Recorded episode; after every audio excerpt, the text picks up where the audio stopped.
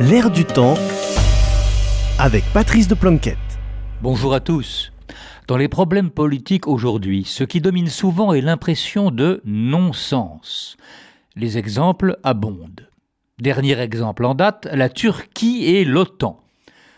Premier non-sens, considérer la Turquie comme un membre essentiel de l'OTAN, comme disent nos médias.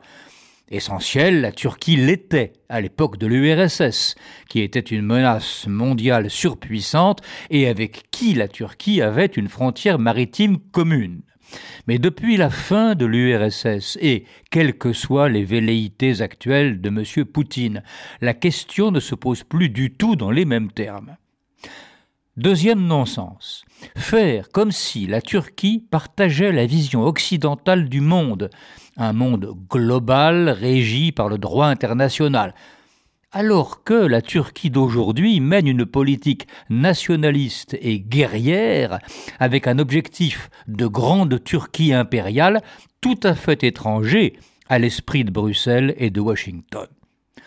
Troisième non-sens. Washington, qui dirige l'OTAN, veut des choses incompatibles.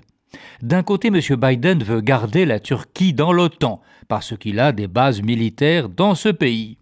D'un autre côté, M. Biden veut à tout prix que la Suède entre dans l'OTAN.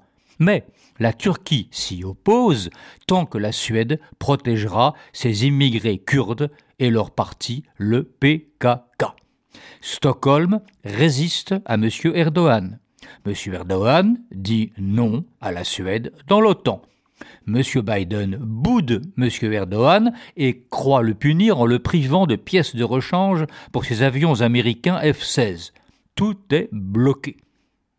Si tout est bloqué, c'est parce que l'OTAN elle-même est une contradiction. D'une part, c'est une organisation stratégique dirigée par le Pentagone, donc la Maison Blanche. Mais d'autre part, le statut des 30 États membres de l'OTAN leur laisse une certaine liberté de jugement, au moins en théorie. Et aucune nouvelle adhésion ne peut se faire si un seul de ces États lui oppose son veto. En somme, les États-Unis dirigent globalement l'OTAN, mais ne peuvent pas imposer toute leur conception aux États membres. Et après la disparition de l'URSS et de son pacte de Varsovie, il y avait un malaise dû à l'absence d'accord entre ces 30 États sur les raisons de maintenir l'OTAN. Alors l'invasion de l'Ukraine par M. Poutine semble ressusciter l'OTAN, pour parler comme nos confrères des télévisions.